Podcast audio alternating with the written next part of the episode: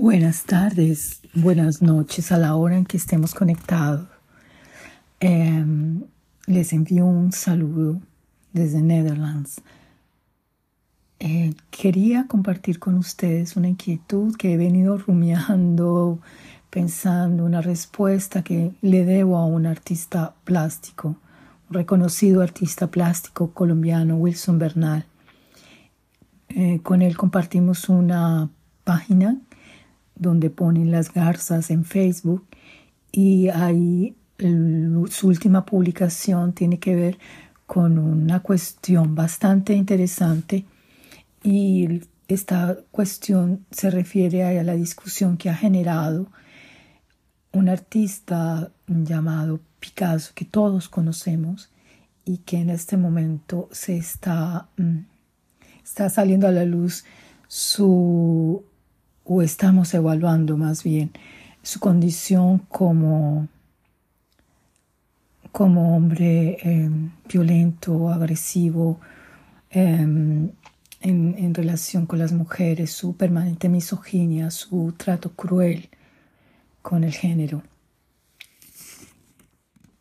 Quiero citar una frase que creo todavía está vigente y sobre esta frase creo que me da pie para enlazarla con, con otro con otro científico, en este caso Freud. Eh, mi madre, eh, una mujer que estuvo rodeado de, de, artistas, ella era una músico de profesión, ella eh, aprendió a entender que al artista hay que admirarlo por su trabajo, y no por su condición.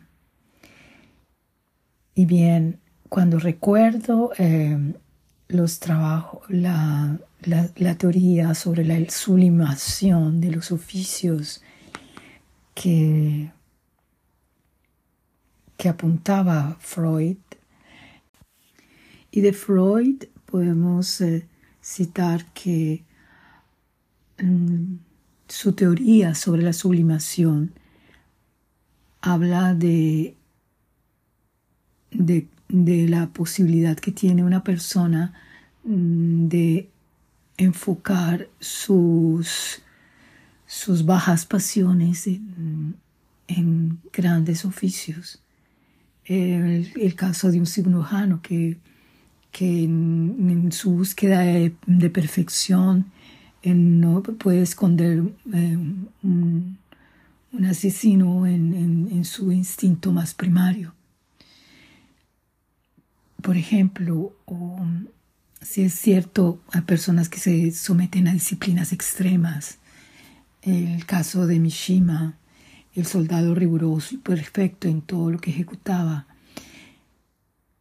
que um, en medio de, su, uh, um, toda su apariencia y toda su su trabajo lo, convertía en, en, una forma de, de, controlar sus pasiones, de metrizar, de, de medir sus, sus acciones.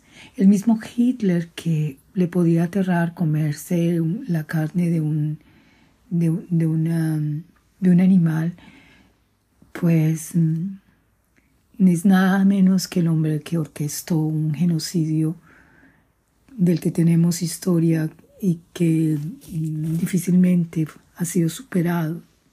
Entonces, el genio no se escapa de esto. La energía que maneja lo desborda. En muchos casos, y de no ser por la ejecución o la exigencia que demanda su oficio, muy probablemente caería en acciones terribles.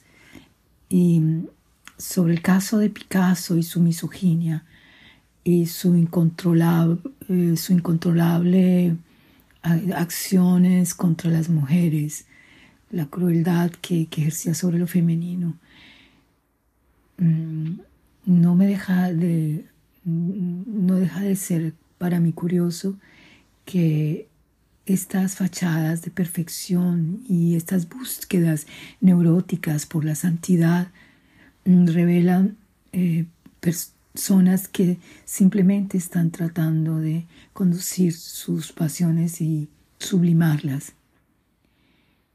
De no ser por Picasso, por su obra gigantesca, por esa energía que nos transmite, de no ser por ese trabajo, de no ser porque él encontró en el arte una manera de focalizar esa energía, tal vez, muy probablemente, hubiera sido lo que ahora conocemos como feminicida.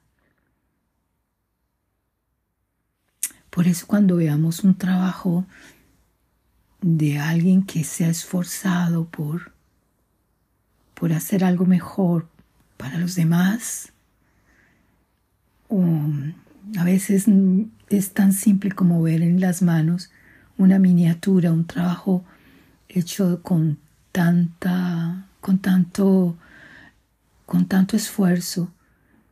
Tal vez esa persona está conduciendo su, su fuerza creativa para no hacer otras cosas, para no terminar en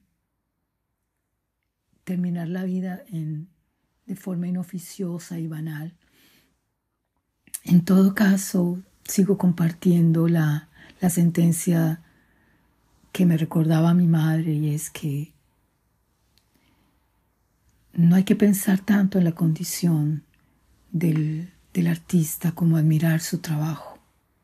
Tal vez eso es lo que lo está salvando de peores, de peores acciones.